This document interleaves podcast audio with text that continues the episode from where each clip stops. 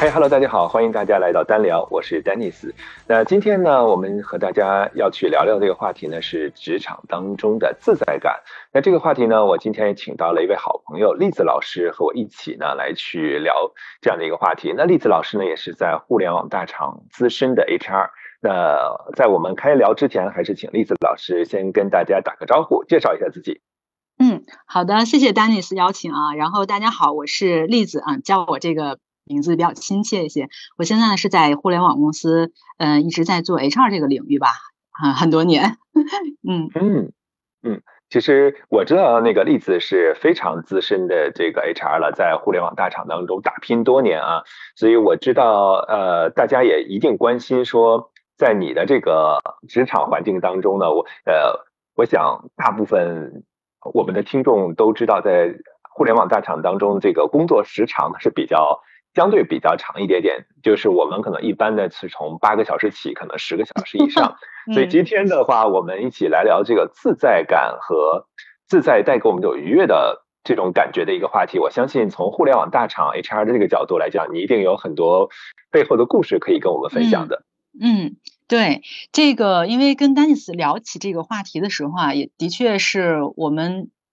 本身就在职场打拼了很多年啊，然后呢。嗯，我就在思考一个问题，就是说，其实人的这一生呢，如果除去一天八个小时，假如说能够保保证八个小时睡眠的话，那你还有十六个小时是在这个醒着的状态。然后，那假如假如说我们正常的一天工作八小时，那其实也是百分之五十的时间哈，然后是在工作的。更何况刚才我们知道的，现在的这个，尤其是互联网的节奏也比较快，我们不太可能只工作八八个小时，所以基本上。那大概算下来，可能得有这十六个小时当中，可能得有十二个小时啊，或十到十二个小时在工作，肯定是有了。对，所以你想。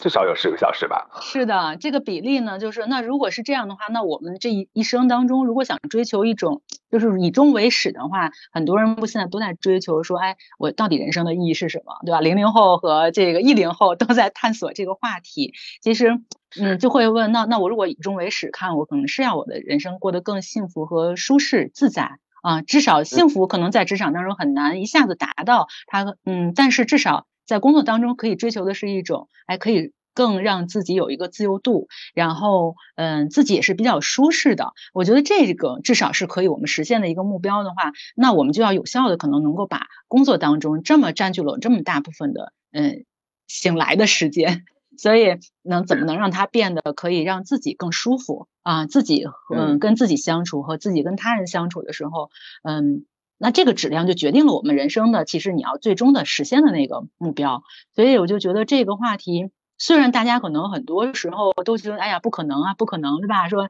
上班如上坟也好，还是说这个醒来第一眼就特别不想去，其实这是我们每个人都会都会有的这种感受到的啊，这种场景。那那那我在其实我就在想说，为什么工作可以不是嗯不能是开心的、自在的，然后并且是。自娱自乐也可以是娱乐他人的啊，就是其实是这样的一种状态呢。嗯，其实这是我一直这么多年一直在想，嗯，尤其是这两年开始向内探索之后，一直很想很想活成这样的状态。当然自己也在这样的嗯过程当中去探索吧，所以就是有了这么一个。想法有这么多年的一些思考，才有我们今天可能正好我们有这个契机来聊一聊这个话题啊，的确是想把我们在这么长时间工作都要投入在工作当中，那这工作的时间一定要变得嗯，让自己是快乐的，然后开心的啊，自在的。我觉得这样的状态才是嗯，如果不是这样的话，那不就违背了我们这人的一生要去往前追逐追求的这个最终的活着的意义嘛？所以，所以，嗯，所以这个就是这个背景吧，嗯，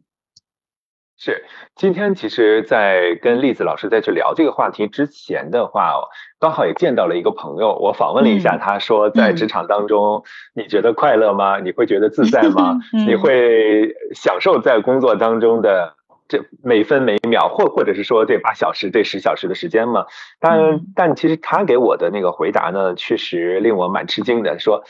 啊，部分享受，部分不享受。那享受的是说享受自己想要去做的一些事情，那不享受呢，可能会受到一些老板、同事一些当下的心情状态的这样的一些影响。所以我觉得可能他的状态也代表了大部分职场人在我们职场工作的这段时间当中，受各种情绪或者是呃一些事件、一些和老板之间的关系、同事之间关系的一些影响，会带来这样的一些不好的感受。所以我不知道在你的职场。呃，环境当中会不会也有一些这样的一些情况？我们应该如何去应对它呢？嗯嗯，就是这种情况，说实话，肯定每天 都会发生。然后，嗯，而且我们其实说的那种反面想嘛，就是嗯，自在的，嗯，另外一面其实肯定是，不管说现在叫内卷也好，还是叫焦虑，嗯嗯，总之吧，就是在它的另外一面，就是肯定是有些东西影响了你自己内在的一些状态，你的这个状态是。不满足你自己预期的，那有的时候呢，就像是说，不管是老板的任务啊，可能他可能很多变，然后一言堂，然后或者是可能给到我们很大的压力啊。也许他今天给了我们一个活儿，其实很着急，第二天你汇报给他的时候，他反而不着急看了，所以这个都会引起我们这种不适和甚至有情绪。那包括同事之间的关系更是这样，对吧？我们本来就是有，就是想比谁更优秀。然后呢，那也会遇到一些可能有磕磕绊绊的这样的摩擦的事情，嗯，但是呢，就是说，就这就是我为什么想要去看，说既然那这些事情到底对我意味着什么？我我自己也在这样的事情当中，我举个例子啊，比如说，嗯，可能我们在做一个项目的时候，那这个项目是我来提案啊，我来我是 PM，我是整个项目的那个 owner，那我在提这个方案的时候，我可能要跨两层甚至三层老板汇报啊。那这个跨的时候，就会有每个主管他的想法都不一样啊，有可能想法可能是不一致的，甚至有的时候是会还是有挺大分歧的。那你在做这个之前，就会一轮一轮的汇报的时候，你就会很消耗。可能汇报完打回来，打回来按这个方 A 方向做了之后，他说 B 方向，B 方向再向上一轮汇报的时候，他就说这个 C 方向，可能有甚至有时候又回到 A 方向，就是在不断的在这个过程当中，嗯，其实是那。每个人，我觉得就是生而为人，大家都会有一种觉得哇，好浪费时间，好卷呀！为什么不之前就告诉我啊？说你们为什么之前不商量好？就有很多很多这个场景太普遍了，就有太多这种情况，让自己觉得啊，太没有意义了。我全部把时间都耗费在这个呃，我做项目上，我可能。提交了好几版、三四版、五六版的方案，真正其实这个项目时间时间可控的，但是因为前期的这种对焦啊、沟通，不断的嗯听取不同人的一些想法之后，在打磨之后，你都不知道自己在做成一个什么样的方案了，所以那个留给后边在执行的时候又有很很局促，每个是又经常会有变化和挑战，所以那个时候真的是挺挺抓马的。然后我所以我就是想要解自己在这种环境下，嗯。的问题，或者是怎么能让自己的心情可以变得更舒适呢？更自在？那就这个时候，我会发现，就是我也经历了很多这样很挑战的事情哈。其实我会发现，那教练本来就是我一个很好的一个嗯。沟通或者说舒缓自己的渠道，但但是我觉得比那个可能教练这种嗯渠道方法它更重要的，因为它还是像是嗯你在拄着一个拐拐棍儿拐杖啊，你需要有一个伙伴，有一个教练这样的角色来倾听你内在的那个声音。就当你把自己的声音，把你内在的焦虑不适向一个人吐露的时候，其实本身就是一种缓解和释放。但是呢，它那个并不跟或者说它很难嗯让你。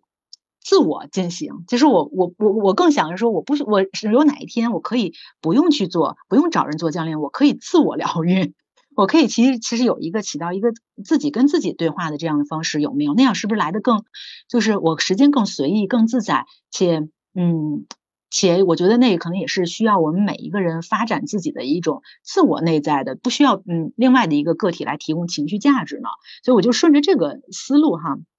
你在。呃，我自己在公司里面，其实内部的时候做了有一个有一个小小小的一个小社群，就叫新空间。然后那个新空间呢，就是哎，就是其实，在二战当时好像是二战的时候，应该我记不太清了啊，有有一个有一个人其实被是一个嗯。这个犹太人，然后被进到那个抓到这个纳粹集中营之后，只有他活着出来了。出来了之后呢，他其实嗯写了一本书，他未来也他后来也成了一个心理学家，美国的。在那其实他在里边就是在讲说，人呢其实遇到一个事件，嗯，和你去做对这个事件做反应，这之间其实是留有一定的空间的。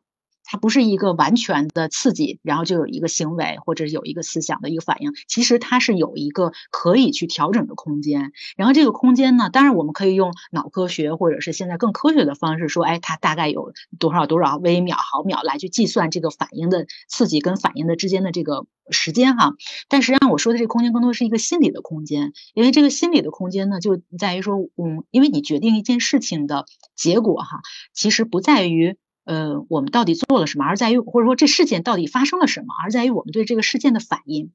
而我们大部分人都都会停留在说别人带给我一个这样很 drama 的剧情，然后同事给了我一个特别挑战的呃一句话也好，或者是一个使了个绊儿也好，或者主管给了我一个更更挑战的任务，或者他很不近人情呀，这些都是剧情嘛。但是我们在那个跟剧情。互动的时候是有一个自己的心理空间是可以调节的。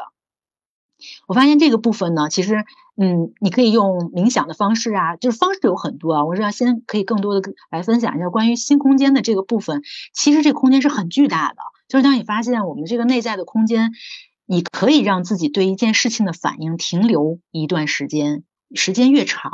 或者说你越跟自己相处的时候，其实那个空间就会更大。然后它是不是一个物理空间？然后呢，反而你可以在这空间当中。自由的成为，就像是嗯瞬息全宇之前这个杨子雄的那个获奖的那个影片，是他在不同的平行宇宙，然后你可以扮演不同的角色，然后 你在自己的这空间里，你完全可以任由你的情，你和你的情绪在一起，然后来去扮演不同的角色之后，你会带来发展出不同的剧情，就是这个时候不是一个马上当下啊物理条件的一个反应啊，刺激来了就有一个反应，然后你可以允许。自己和这个反应的感受在一起，然后那个时候其实是一个非常，嗯，这是我自己的一个一个一个小小的再再去践行的一个方法哈。然后这个时候你就会，因为这空间你越跟他相处，其实它就像一股能量，之后其实你就不断的在回到自己，然后最后你发现你跟。其实没有跟任何人相处，你都是在跟自己相处。外边的这些只是了一个剧情，来映照了自己内心的一种心境而已，或者说它引起了一个反应。有可能这个反应吧，它可能很挑战社会的。呃，比如说，可能老板一言堂，或者老板今天还说一个，明天就又变了。在大部分人看来，这种的确很讨厌，对吧？我们都不喜欢这样的主管。但是，但是我们可以决定，嗯，我们怎么跟。反映在这个剧情当中，我们是以什么样的一个状态，嗯，去回应这样的剧情的时候，你会带来不同的结果。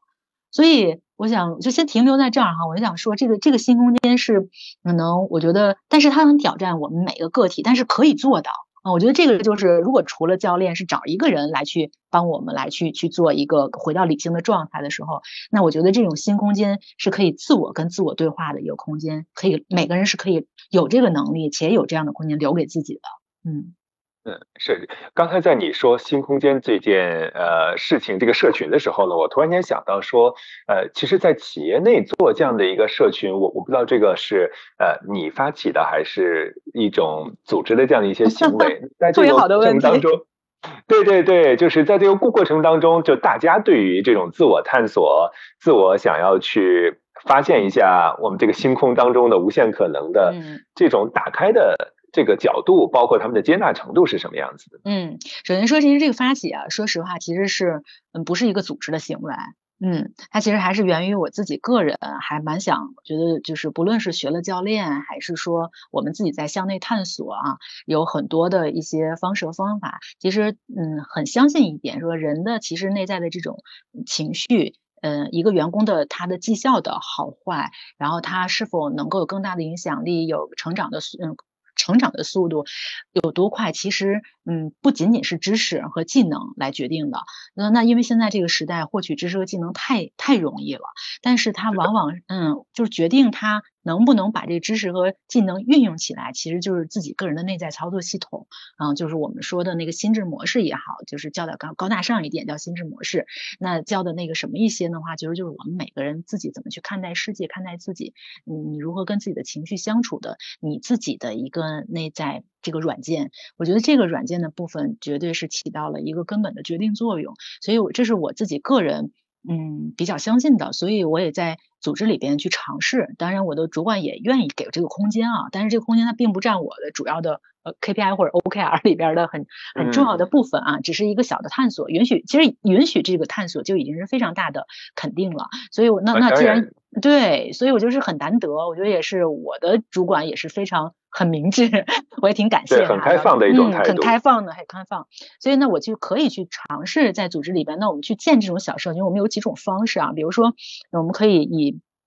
一开始呢，我其实是叫了一些可能我 HR 的伙伴啊，然后大家对这个部分是有同样学习和感兴趣的，我们一起来探索。有很多的话题，其实不管是聆听啊，还是说我们如何跟。嗯，情绪管理还是一些引导的一些方法，大家学到的一些方法技巧。其实我们在做，因为我们是一群可以让这个组织让这个新空间更大的一群人嘛。那可能业务不太可能有这个本身呢，他的职责角色不太可能会去做这样的事儿。那我们本身天然 HR 天然就是一个让这个组织和团队可以让它更有活力。我们都在讲激发，但实际上激发这个词是是要由内而外的，或者是它激发的。嗯，他激发你到底他激发了他什么啊？你是激发了他对一种就是，嗯，一种欲望，还是激发了他一种热望？所以这些其实都是我们要去探索的地方。那我们当然肯定更多的希望是激发一个人内在对一件事情的那种渴望和他他对那个东西的热爱。我觉得那个热爱远比说我们，因为欲望就是像佛学所说的什么贪嗔痴慢疑哈，这些可能都是归在欲望这一类的话。那我们更希望其实是激发一个个体，嗯，他内在的那种你对一个事情的渴望。像稻盛和夫说的《活着》的那本书所说的，其实你对一件事情像。嗯，对他的渴望像吃饭一样，像你的血液一样，嗯，没有它就不行。其实，那，对于我们现在大部分社会来社会人来说很难，嗯，他很难找到。但是我觉得那个部分又是我们共同想要去探索的，想要去追寻的。所以，那我们就想要有一群，嗯，组织里像 HR 这种角色的人，其实大家愿意相信这个的人聚在一起，然后这是。我们去做了很多的尝试，然后比如说，我们也会在组织内部去做一些一对一的这个沟通。我们可以邀，就同学们可以来邀约我们，我们也以教练的这样的方式，嗯，来给大家有这样的一个舒缓大家其实他的。困惑难题，让他自己能够找到自己答案的这样的方式，嗯，我们也在做。做的过程当中呢，其实就会收到同学们正向的反馈嘛。嗯，但是我们做这个事儿吧，特别有意思，就是我们不占，因为他不占我们的工作，就他不，我们不考核这个事儿是纯粹是一群，不是我的 KPI，也不是他们的 KPI，所以大家是真的是愿意做这件事情。然后呢，有很多同学，有一次有一个同学来邀约的时候，他说：“我说你为什么会？因为我们同时有几个同学在发出这个邀约哈，然后组织里边有会。”有一些渠道嗯让大家看到，然后呢，大家来嗯约的时候，我问他我说你为什么会选择我？他说我发现你你发的，因为我一这一个月发了五呃四呃三到四个这个呃可以邀约的这样的一个信息，他说你都是发在中午，就是中午，比方十二点到一点啊，或者一点到两点之间。他说我发现你都不是占用工作时间，所以我觉得对我很安全。他说你一看就这肯定不是你的工作。他就在跟我说：“我说的确，的确，我说的确不是我们，并不考核这个，我也不代表组织来给你来去成贡献这样的一个 对。所以 他说，他说那太好，他说我就觉得，嗯，他就他有安全感。那那同时呢，就是他聊完之后，就是很多同学会有一些正向的反馈吧。我们自己因为有这正向，他会觉得，啊，原来还可以。就跟你聊完了之后，我们其实是。”就是因为是教练的方式聊，并不是，当然我们也会加一些就是建议哈，我们可能前面会有一个半个小时，我们先告诉他什么是，也是传播教练的一个一个一个一个契机，告诉他什么是教练，然后你愿不愿意尝试用教练对话的方式，然后呢，我们可以后半段，比方说再用十五到二十分钟来，我们可以就你的一些的一些问题，我们来去回答，给一些建议哈。那那我们大家是都是这么来进行，那这么进行的时候，同学其实都有些人是没接触过，大部分人是没有接触过的，那可能有产品。有技术有运营，那那他们都会说，哎，挺有意思的，还可以这样聊。聊完之后，他自己觉得说，啊，这个问题我好像，嗯，就舒舒，呃，缓口气，他就觉得哇，我。没有想到这个意外的惊喜，我本来就想听听你们的建议，发现我自己其实舒展了很多。结果发现他自己舒展了很多啊，那好像原来提的那个问题似乎就没有那么紧急了。我们也不能马上去解决它什么，但是他似乎没有那么紧急了，所以他们会给我们很多正向的反馈，说哎，这种方式我愿意传播给更多的人啊。再有小伙伴，我们愿意让他们来也尝试一下。所以我们是有一群这样的 HR 的伙伴，来也愿意提供这样的一些。对话的机会，所以就会想要去营造这样的一些环境吧。但的确，组织当中做这件事儿，它也比较比较困难。它也我们也在琢磨，怎么能让这个东西它产生一个组织的涟漪，就它真的对组织的绩效、员工的个体的绩效，然后能产生帮助和促进作用。我们相信它是有，但是它怎么能持续的有，且让他的主管和员工个体也能感受得到？那我们也在在在探索这个方向，探索当中，嗯，对，是。呃，就刚刚你在提到这个和员工之间对话这个过程当中，我我也特别呃关心一个问题啊，就是员工和 HR 之间这种做教练对话的，他们的这种安全感，你觉得够吗？嗯，我觉得是这样，他们都会选择一个我不认识的 HR 来做。啊，还是有一些策略的。呃，他们会选择的，而且，嗯，的确是这样。就是我觉得你说的这个问题是特别现实，也不用去嗯解消消消除它，它就是存在的。然后呢，所以这些。嗯，我们在嗯跟我们邀约的有有一个同学曾经是广州的，然后呢，我问他，哎，我说我是在北京，你知道我们这个你你在广，我跟你不在一个地方，他说我就是要找一个异地的，就是你能知道他背后就是在寻找一个嗯不是哎，就是他想我不认识你，我我看了你你反正一些信息，我知道你你对我有一定的，我觉得还是比较舒适和安全的啊，然后你不了解完全不熟陌生的，他很希望找这样的 HR。啊，如果是 HR 的角色哈，但是因为组织里每个人都有角色嘛，对吧？他肯定不会找他老板聊。然后，当然这同事同事吧也没有这个意愿，他只有 HR。对，我觉得只有大概组织里边做 OD 啊、做培训啊，怎么这个 HR 这个体系里边才可能有这样的人能提供这样的一个所谓的公益的服务吧。没错，没错，我觉得这个项目的好处，其实给了员工一个非常好的一个去寻找内在探索支持和力量来源的这样的一个空间，就像你叫那个新空间一样。我觉得它之所以叫新空间，是打开了内在的一个支撑，这这样的一个自我内在容器的这样的一个空间，让自己变得会更加的从容自在的去面对生活，呃，工作当中和生活当中的一些问题和困惑。对对。我们也会结合一些，嗯，比如说可能有些领导力的项目，或者是某一个嗯项目吧，啊，某一个项目之后，我们告诉大家，哎，其实其实我们还有，嗯，大家愿意的话，我们还有一群伙伴可以提供这样的一对一的那个沟通啊，大家可以愿意来邀约我们，我们也都会在借着一些项目的契机，再传递传播一下我们这个小社群的同学啊。大概是这样的，那嗯啊，那听起来其实这个小社群做的还是蛮系统的，新空间负责打开，完全就是后面还有后续的支持。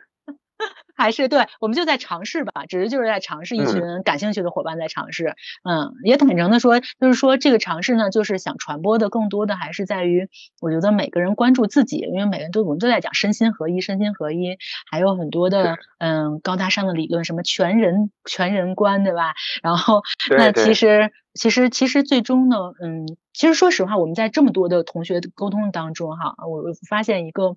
嗯。有点也不能说可悲吧，就是还是有点可以去让我们能够活出我们自己的一个状态。就是大部分人知道他不喜欢做什么，但是他不知道他喜欢做什么。嗯，对他们都是带着问题来，可能今天工作上遇到了一些挑战，可能跟老板的沟通、跟同事的关系，甚至晋升啊，甚至还有哎，我要不要现在转个岗、离个离职？那他都是这样的一些话题。嗯，你会问他，或者说那那我们都会希望他能回到他自己。回到自己的时候，他他会他大部分人都知道我我不喜欢这样，我不喜欢那样，我也不喜欢这个这个某一个工作的其中的一部分。那我说，那你你最你最热爱的，你最喜欢的，你享受的，就是回到你刚才说的，哎，你享受吗？这个工作当中的哪一个部分你是享受的？其实很多人都在这里停顿很久，他还说，哎呀。我好像一直就是，嗯，从小到大正常的上呃这个学习工作，毕业找个找个不错的工作，然后工作再跳槽，不管怎么样就是这样来做的。我好像没有考虑过这个问题，就是对，就是很多人都会在，但是职场当中现在越来越多的年轻人零零后进来了，就是他们你会发现他们的确会比我们这一代人里边会想我自己喜欢，嗯，我更享受什么？你说的太对了，你。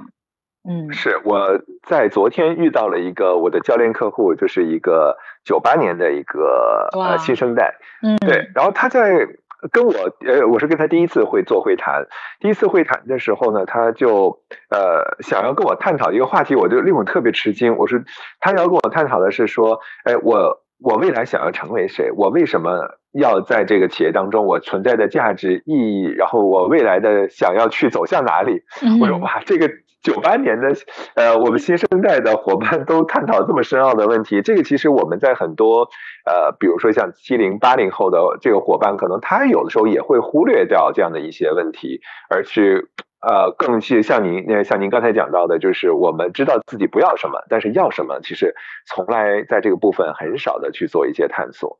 对，这这个问题，就我们今天还在嗯工作当中的有一个有一个项目哈，就也跟这个是类似的，大家习惯于说被安排，然后嗯。你告诉我啊，或者说老板，你告诉我，那这这个逻辑也正确，就是说今天一个组织肯定是自上而下想得更清楚，然后呢，同学呃一线员工在执行，然后我们可以把这个产品交付，提供一定的客户价值。但是但是往往它这是一个理想状态，然后嗯，包括现在可能这个客户用户的这个市场越来越细分，不像以前嗯挣钱那么好挣了。对吧？就或者说退回到哎，生意难做了，然后我们更需要满足精准、精细化的啊，这个细分市场人群的一些，甚至创造一些需求。这个的时候，其实每个个体是很困难的。其实做做老板的，做 CEO 也好，就他团队的 leader，其实他们也还是挺挑，他也很难讲得清楚。所以这个时候更需要说，其实嗯，一一类一类人吧，我觉得组织里边更需要一类人，其实他他可以。自下而上的往上去冒很多的想法，然后这也就是可能有很多的，嗯，我们叫共创啊，叫什么出来？因为共创也有很多人有有有不同的意见想法，说共创可能就是因为你你老板没想清楚啊啊，没有 想法，没想法，其实也不尽然啊，不不完全是这样。所以我觉得就是这个过程当中，就是我们在遇到的很多的问题，就是今天我们在做一个项目也是这样，就是有的。团队小伙伴就说：“哎，为什么这个问题会让我们来回答？我觉得这个问题需要老板告诉我们呀。说我们在这讨论有意义吗？我们说完了之后，最后可能还得他说不是这样的，我们不白讨论了吗？那 然后也也也会有也会有同学说：哎，那我们做 HR 的价值和意义是什么呢？说那这个是不是应该要满足业务的？呃，要问问业务的视角，他们希望什么样？他们希望不是 HR 自己在自嗨，就这个逻辑他都没问题，他肯定是需要。”嗯，他肯定都是需要由我要提供的服务支持的那个对方，他们来去听取他们的意见的。但同时呢，但同时呢，如果仅是这样的话，我们可能就有有可能哈，如果不不不不回到自己的话，就有可能就跑偏了，或者说你走着走着，你已经成为了你都不知道自己成为谁了，然后就成为了一个别人期待的样子。然后你看现在社会上很多孩子不也是这样吗？对吧？然后那么多那天听到一个看了一篇文章，说一个心理学。一个咨嗯心理咨询师，他写他说他说你看你们现在用焦虑培养出来的娃都到我这儿来做心理咨询了。就是蛮有意思的。我听完我看完这句话特别有感触，我就觉得其实跟我们现在工作嗯教育都是类似的，因为大家都在满足一个社会标准，满足一个别人的眼中期待的你。但是这个不是这个没有任何问题，嗯，而缺失的东西是在于我们其实不太关注我自己要成为什么样的，我自己喜欢什么，我相信什么，我在追求什么。那这两者一旦。往回看了之后，再能够去向外，刚才说的别人的期待，它结合在一起的话，那我觉得这个就是就是非常棒的一个，就我想可能就是这种自在的状态，就是说才可能在工作当中，嗯，无论是工作吧哈，我觉得就是都是在关系当中才是一种自在的状态，嗯，这个是我体会到的。如果说我们今天在聊呃这个职场当中，那其实跟你去聊一个亲子关系，然后再去聊一个甚至亲密关系。我觉得它都是回到本质，都是必须得回到自己，然后那个过程才能让自己，嗯，舒，嗯，最终你才能够达到一种咱们说的，哎，你是舒适的，你是自洽的。人说，其实人生不纠结的人生，自洽的人生是幸福的，但是就是难就难在怎么自洽 啊？你是不是能够找到自洽的那个通路和道路在哪里？这个是很重要的。对，对我我我自己就是也也也在。嗯，有一定的，我觉得我我走在这条路上哈，就是正好也正好你说到这，我就聊聊一聊，就是在这个怎么走在这条路上。那呃，那这条路上，我觉得我自己本身也是一个就是阳明心学的呃王阳明的粉丝。现在有很多什么？是是是。现在有很多的明星粉啊，但但实际上我我我是特别喜欢那个呃阳明心学，所以呢嗯，他也带给了我很多的帮助，所以我就很想，就是说，也正好跟你聊这个，也聊到了说这个，嗯，怎么我们能用中国自己的，嗯，咱们自家的传统文化，能够帮助我们自己能够成为自己，然后让我们能够回看我们自己，知道我们自己在要什么，你要成为什么，我们就是在这个过程当中不断的跟这个社会再去，嗯，相处的，然后。这样的话，你就不会丢失了自己，也也允许了别人，嗯，也因为你在了解别人对你的期待的时候，你就是在好奇他人。然后，那你你好，我们大部分人都是在向外看，好奇别人，嗯，然后希望得到一个肯定。但是我没有对自己好奇，所以就是说，那教练就是一个让自己对自己好奇的过程。然后呢，我觉得阳明心学在这个过程当中呢，它它也是一个更直击源头，更能够让我们回到自己本性自信的那个状态的。跟自己啊，看见自己，再由自己的内在的良知生发出来的，你当下想，你当下对，嗯，这一刻存在在此时此刻的这一刻，你想你想要做什么，你想要说什么，还是你想要写什么，那就去做，知行合一的去做。所以它是一个，所以嗯，杨明星我至于为什么这么喜欢，也就是因为我的确从他这儿也受益了。当然，从教练的这些，嗯。它的本质，很多东西的本质，我觉得那些大咖，其实大家了解的本质都是不断的在回到自我，不断的回到自我内在心性的这个部分，然后才可能达到一种在跟外界互动。你只有你回来回看到自己，再打出去，嗯，再跟外界互动的时候，就像太极那种力量，它才是有力的，才是稳定的。然后我们就，嗯，就容易能够自，容易能够自在且能够有定力。啊，然后那种，因为现在很多的，我就是我们那个，嗯，访谈了很多的员工也好，和员工找到我们的这些话题，你会发现他也很，就刚才咱们说到的，他找他不知道自己喜欢什么，因为他也从来没有太问过自己要什么，探索过自己啊，探索过自己。然后大部分就说，那我想要一个美满的生活呀，我想要呃呃财富自由啊，我想要。一个这个我不用管宽松的自由的环境啊，我想要一个很什么老板呀，什么？钱多事少，什么离家近，都是说的这样的。就是其实你发现他还不是在说自己啊，那些东西还都是他外在的东西，而且就嗯还是在外在。所以当不断的跟自我去对话探索的时候，很多东西嗯你就有了定力，那个定力自然而然你就知道你的自己的取舍、选择、判断啊，所以就是。组织里面就经常会有人说标准嘛，说哎你什么样是个好的 HR，什么样是个好的产品，什么是好技术。当然，组织可以有一个标准，但那个标准永远是可以被打破的，或者重新被定义的，对吧？连公司都可以重新被定义，那公司也就发展到现在也就一百多年不到，二百多年啊，反正有公司的出现的时候，那这些东西都是可以被被重新再去嗯颠覆式的。ChatGPT 出来也颠覆了我们很多人，对吧？所以那那为什么不能就是一定要去追求一个标准呢？那标准暂时可以有，但是我觉得对自己嗯个体来说，在嗯工作当中，其实是自己一定要有自我自我定义的能力啊，就是你定义自己的能力，才可能去跟这个环境嗯去互动的，嗯嗯。是，刚才你也提到了这个阳明心学嘛，知行合一。那我们怎么样去用这种中国智慧来去探索一下自己呢？有没有什么你的一些成功的一些探索的经验跟我们分享一下？嗯，成功谈不上，我觉得我们都走在这个自我修炼的道路上。嗯，就是就是我想澄清一点呢，因为很多人会谈知行合一，我们也都知道知行合一，但实际上知行合一那个知吧，它不是知识，我们会大部分人都会被误解为说，哎，知行合一就是你知道了，你要做到。嗯，但这个知道它不是头脑层面的知识。所以，嗯，王阳明其实在这个里边讲的是良知，但这个良知不是我们行为或者我们道德判断说啊，你都没良心，你这是你的良心，不是，不仅仅是这个部分，它其实更是是你那，比方说，嗯，应该叫，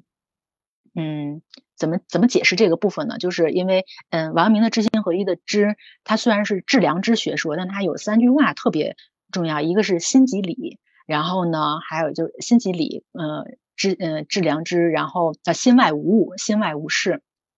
知行合一。那其实你要了解这个的本质哈，我觉得我们就用嗯中国传统文化的话来去来去解读它，就像是嗯格物致知，然后诚意正心，然后才会修身齐家治国平天下。就是这个是在大学里边的，咱们就是好像格物致知这这个词也被嗯在学术界好像有各种各样不同的解读啊，但但实际上呢，它。嗯，就是在其实老祖宗告诉我们，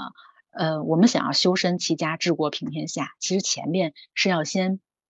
诚意正心啊，诚意正心就是要格物致知、诚意正心，还有这四个词呢。然后，那这个四个词到底是什么意思呢？就就我就就我的。解读哈也未必是对的，但是我觉得他对我是有很大的帮助。然后因为这个知道的这个人不多，可能大部分都觉得是个知识，然后也不觉得呃说这到底什么是格物，什么是致知，好像因为很多会被朱熹嗯那个来背说这个是宋明理学的这一套，也也有一个更他们的一个说法，他觉得是要穷天下之理，然后你要去看到世事物的道理，然后有一天就集大成者。啪！突然间，你好像就开悟了，你好像就有智慧，就成为圣人那样。其实不是这样子，就是他是每个人都可以在你自己回到你当下的这一刻，你就跟你自己的嗯状态，跟你现在的此时此刻的心情、此时此刻的情绪、此时此刻的头脑的想法在一起。它特别像你看，像当下的力量，西方有很多嗯，包括印度的那个克里希那穆提，其实在讲点亮自信之光。然后他们都在讲的一个事情，都在说，你只需要，你就活在此时此刻。你此时此刻，比如今天我跟丹尼斯，我们俩在一起聊，我现在是很舒适的，我也很兴奋的，那我就跟我这个舒适和兴奋感在一起，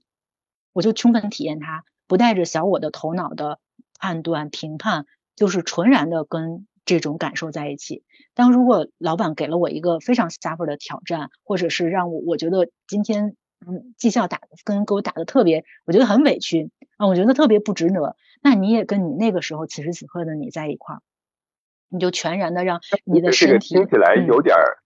是很容易。这个 怎么样去找到这种感觉呢？这种感觉，我觉得每个人先是你只要留意到，你一定有情绪情，因为情绪大的时候你一定会有感受。难是难在难是难在。你不知道那一刻，因为你那一刻的时候就会有一些反应，你要么就怼回去了，你可能要不然就反正通过各种各样的，要么你就可能转移视转移视线啊，刷个剧，反正做一些嗯情绪的转移。那那你转移了，你就没有跟你此时此刻当下在一起。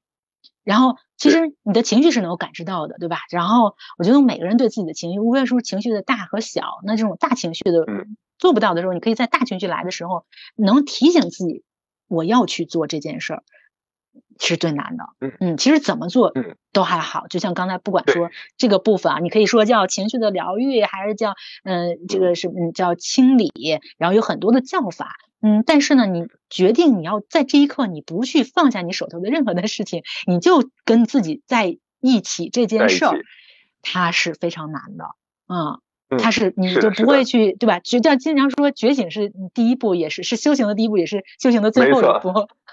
对这个觉醒，那天刚跟薛老师我我们在聊这个话题当中也提到了觉醒，可以在不同的地方有觉醒，但是最主要的是你自己能够感知再到觉醒的一个过程。这个还是很重要的。对对对，其实时时刻刻每天都有，你就是你每一刻都在改变未来，你每一个当下都在改变你的未来。所以这个就是我说自在的那个过程，就是当回到自己的时候，你知道那个空间，然后它存在在那里，然后那个空间你就像你自己看着另外一个你自己啊，生气的你，暴躁的你，然后允许它。嗯，允许你自己在那一刻的生气和暴躁，脑子里的各种想法，然后你你允许这个东西存在啊，跟你在一起的时候，它流经，它你自然会回到一个喜叫喜怒哀乐未发之呃这个未之中，就是中庸里边哈一句话啊，就是他就他在在讲就是叫什么，就发而结中结，然后嗯谓之和，然后就是嗯叫至中和，天天地未焉，万物欲焉。就是在讲，你看，就是中国的这个传统文化，我为什么真的很很喜欢？我发现，哇，他原来他讲了很多智慧，是我们以前都还在苦苦寻觅的，但是他们都已经讲到了非常非常就是本质的状态，但是我们自己没发现这是一块金子啊，哇，原来这个金子讲的是这个道理，咱们自家都有这么多的好的方法，而且你看他他之，所以中庸之道就是王阳明的阳明心学，其实他也在是继承了儒家传统文化，因为他。王阳明是在儒学，嗯，儒家、佛家，他忤逆嘛，沉溺于嗯儒家、佛家，然后甚至道，嗯道家的这些啊各种啊佛法里边，他最终回归在嗯儒学的这个圣人之道上。所以他他回归在圣人之道上，他就在讲的就是，嗯，就是我们每个人，比方说西方哈，不管是西方也好，还是佛学也好，这个宗教它有的时候它就会，嗯，就是利于你身外有一个比你更更厉害的一个人存在，好像有这样。但实际上，咱们中国的传统文化在讲，你就是你自己的神，你就是你自己本自具足的那个状态，你只是你被一些东西遮蔽了你的良良知的那个内在的心性的光芒的。这个放，这个应该叫绽放。那它是什么被什么遮蔽了？就是被我们的现在所有的认知、你的情绪、你的，其实你所有的认知都是在，都是嗯，都是会带给你一些提醒，提醒你要回到我我那种嗯所谓的王阳明所说的无善无恶心之体，然后有善有恶意之动。嗯，那那。就是无善无恶心智，他是在讲一个本体的状态。其实我的理解啊，就是讲的一个自信的状态。那那个自信的状态，我们说就像呃教练所说的，其实我们不要评判啊，就是以一种必应的那种状态，要去中正的状态，中正的状态，中正的状态去跟对方去做这样的一场对话。其实我在想，他你再是用一种嗯，如果用王阳明心学的这四句教来说，就是无善无恶心之体，你再用。这种本体的状态跟一个人对话，因为你是以本体状态，我们说的无条件的支持、无条件的好奇、无条件的相信，那种给予才可能让对方感知到。但是呢，阳明心学它特别牛的地方，我觉得特别受用的地方是，它给了我一个，它它又可以让我在世间可以更好的去互动。就是，嗯，他又说有善有恶意之动，就是其实你的意念那个显现，每个人。都要生念的，然后你都生念，你都还是会有一个好坏对错的一个所谓的嗯判断。那这个部分它是有善有恶意之动，你的意升起了一个你要行动的一个念，那那。知善知恶是良知，就是其实你内在的心性有一个自动运行的一个部分啊，我们说叫道德存在，自动运行的那个部分，它会告诉你符合你当下最佳利益的知善知恶，就是他知道什么是符合你当下要去说的，所以我们是嗯，然后嗯，这个为善去恶是格物，就是说你要有了一个嗯，让你情绪引起很大波动的时候，你要格物致知，就是像我们刚才说，你要跟你自己那个体验那个情绪本身在一起，这叫格物。那王阳明为什么他好就好在他其实给了我一个非常这个解了我一个好奇的问题，我一直困扰在脑子里的问题就是，那我们既然对一些东西无评判，那我们还怎么活在这个世间呢？他不是教练让我们无评判吗？有很多的就是身心灵的一些，他他都告诉我们，还要要这个要中正啊，要要无评判。中正无评判。对，那那这我其实一直都很卡在这个问题上。那阳明心学我在这里边，这个这个里边得到了答案，他告诉。答案就在于，因为你是一种本体的，你一种让自己回到本体的状态，再生发的念，再生发的想法，它就去掉了你的人欲，去掉了你很多小我的贪嗔痴慢疑的一些私欲的想法，然后再生发的，他还是会有判断。王明还带兵带兵打仗呢，对吧？那他还这个平定明王战乱，明王十几十几年的这个准备筹备的过程，他用四十三天就平叛了。那他是他还要杀人放火。去去做各种各样的决策的，那那打仗对瞬息万变，战场中，那他难道那个瞬息万变的时候他不做判断吗？你说那不是评判吗？我不觉得，所以王阳明给了我一个很好的解释，就在于说，其实他告诉你，其实你这个念不是因为你的一己之私、一己的贪嗔痴愿，我要赢得一场仗，而在你真的回到你良知自信的状态，他会告诉你有一个你内心是有一个声音的，是指引你我当下要做什么，你就去做。啊，这个时候在知行合一啊，他的知就是，哎，这个时候我就觉得哇，太棒了！就是我那个时候，因为我们每个人又很想找到自我的天赋才华，我们每个人的使命是干什么？我干什么是我，呃，我想干的，我能干的，我还干得很舒适、自在、愉悦的啊，轻松的。那那我觉得那这个部分，他就我就成为。就统一了，我自己在那个问题上就可以自洽统一了，我就觉得哇，太棒了！这很多理论呀方法，我就不再自己打架了，我就不会说啊，又让自己无评判，怎么还要？我又觉得对这个人有一些 一些什么想法，我就可以统一在一起了。嗯，那这个就是我，我觉得我在可能工作当中能够让自己自在，就是。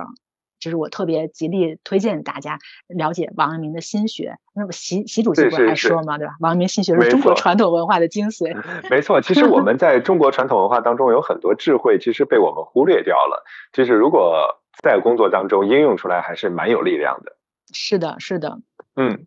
所以我也比较好奇，说像栗子在你的这个工作当中的话，呃，有哪些故事或者是例子，你是应用到中国智慧来去处理你在你工作当中的一些事情的？嗯。嗯，就是我们工作，呃，工作当中，就是我一直都，我是，我说实话，原来薛老师给我推荐了一个一个一个老师，然后呢，给我做了，让我体验了一把什么是那个项目教练，然后那个，要我特别感谢他。我当时其实大概的，嗯，就想让自己走在，说我怎么可以在工作当中践行，或者我也让自己修，就是。我既然相信这个，我也我要把它活出来，我要把它践行出来啊！我要在工作当中的这些挑战过程当中，可以不断的运用这样的方法，嗯，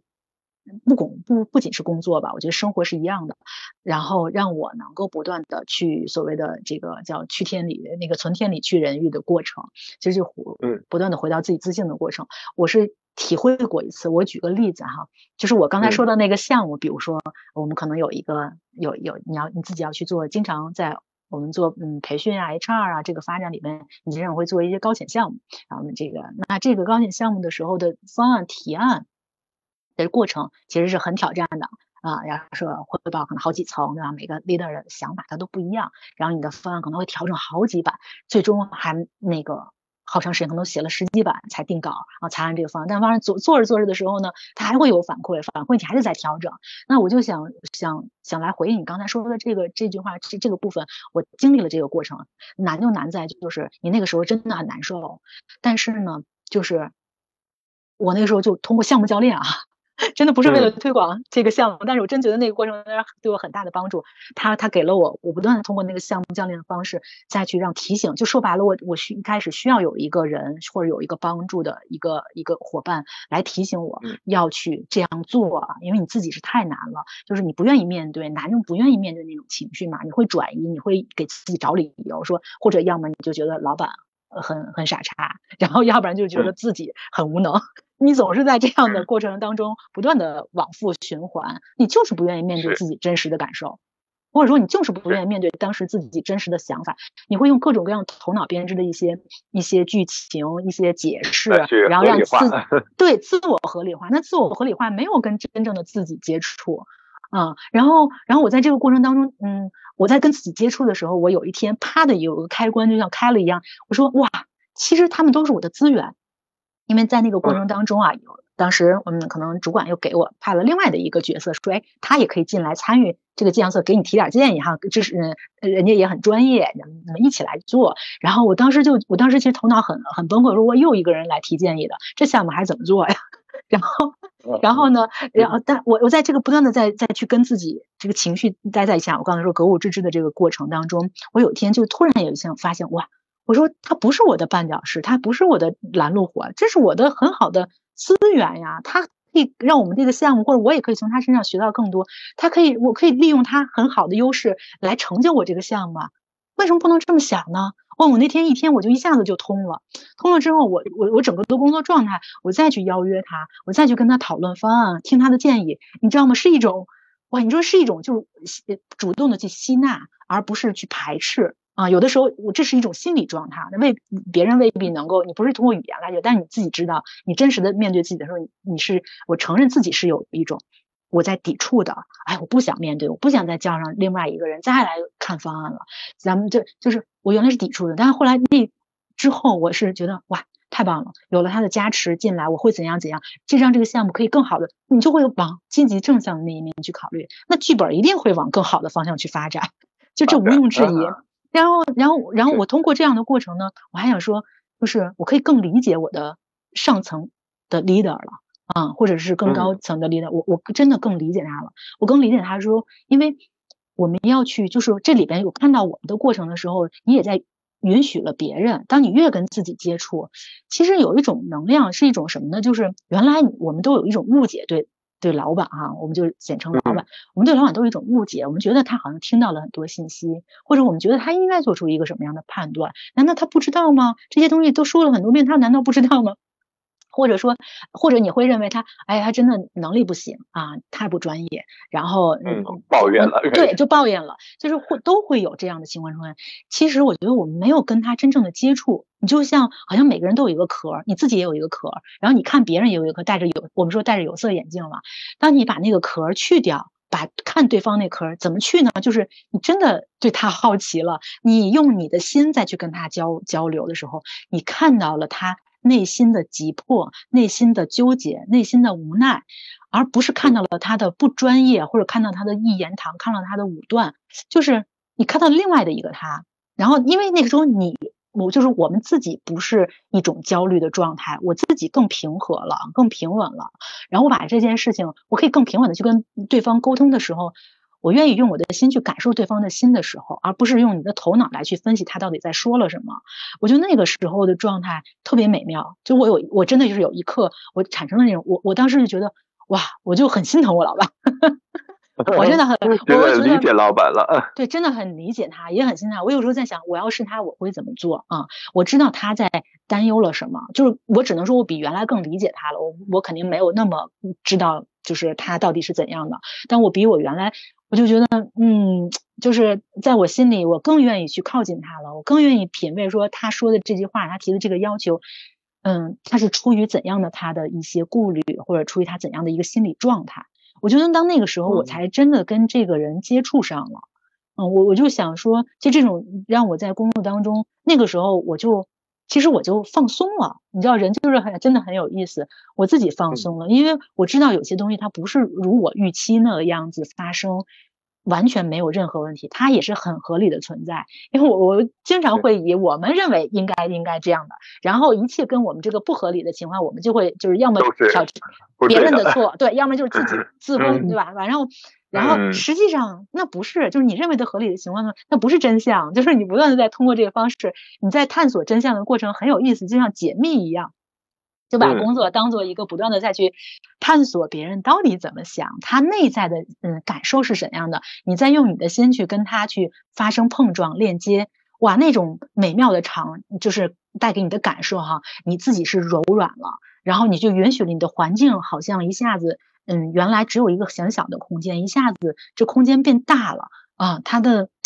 就是你可以在这个里边的自由度就变大了，因为你你就不再说执着于原来自己某一个固定的呃期待想法啊，你可以允许了很多种可能发生，那你就不断的在调整自己的目标。你知道这个项目它不是你的项目，就是在这个里边就更谦卑了。我觉得我自己会更谦卑了，我就觉得我不这个项目不是我的，这项目是大家的，然后是这个组织的，这个组织的包含了主管，包含了我的。合作伙伴包含了我的那些同事们，啊，就是是大家共同去让这个这个项目去往前达到一个什么状态，我不知道，但是我是在去做这种促进拉齐，让这些人在一起去融合发酵的过程，我就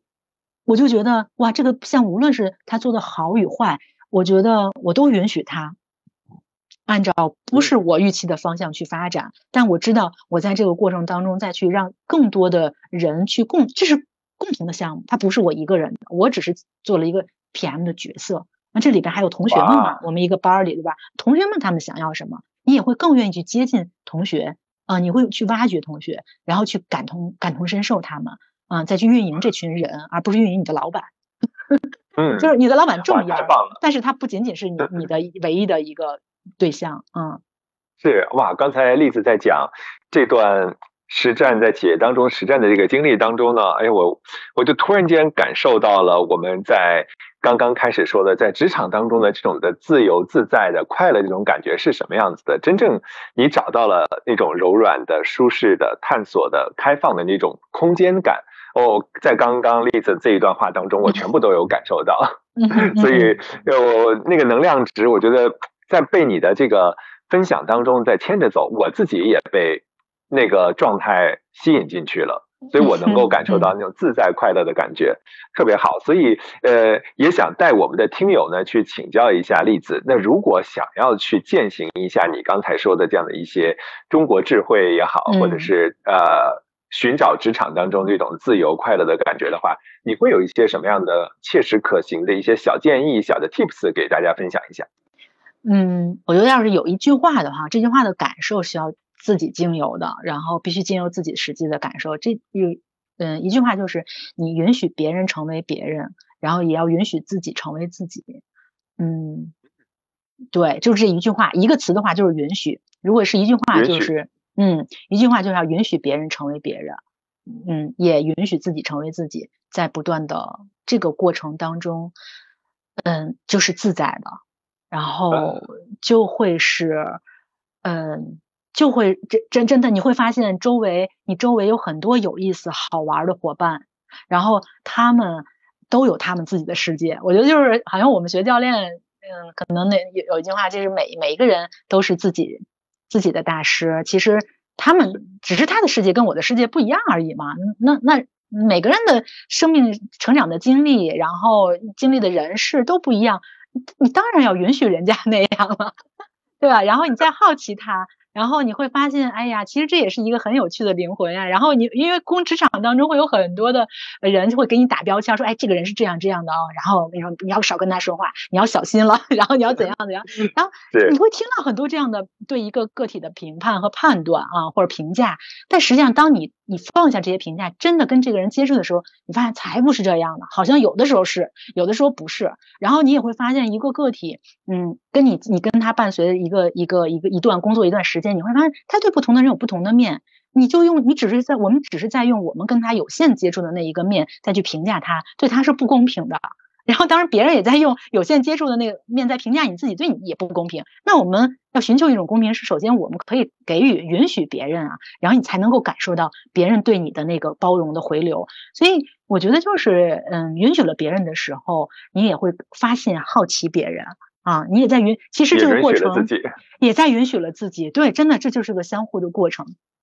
所以我就觉得。你就是公职场当中一定要以自己为，如果是个员工哈，我们就面向大家个体，每个人其实无论你是什么角色，你是中层，你同时也是一个管理者，也是一个员工嘛，对吧？那那那其实作为一个员工这个角色的话，我觉得我们是要一定是要以自己为中心，最终回到自己的过程，会让自己更有力量。但它不代表说不是以公司的利益，不是利益的问题，是要你自由你自己，你到底喜欢什么，什么让你兴奋？我们刚才说的中国传统文化的智慧来去格物致知，再让你。回到自己的过程，回到自己心性平和、平静、定，就是定静安律得呀，对吧？中国出的这真的是很棒。你只有定才能静，静了你才这个律，它不是你的思虑，它不是你的人欲的小我的那个考虑，它是你的良知生发的那个知，你可以理解为是知。定静安律，律了之后，你去行完之后，你才能得。然后你就每个人都会有，就成为你自己的大师。所以我觉得我们是在这个过程当中不断的。哎，其实你说职场也好，工作也好，我觉得都是这样，每一个当下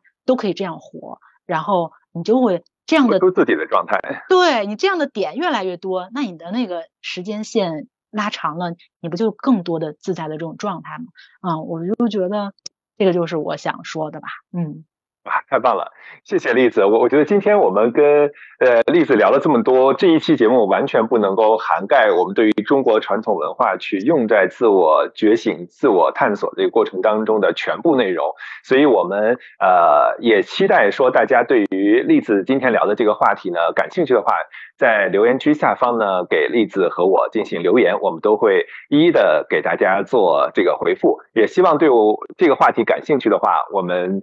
再次呢，有机会呢，再次邀请栗子呢，再去从其他的侧面聊聊中国传统文化和其他的在职场或者是和 HR 企业组织当中相关的话题的一些结合的点。嗯，然后今天我们也先谢谢栗子跟我们的分享，更多精彩的自我探索的和自由自在的这种感觉。谢谢丹尼斯的邀请。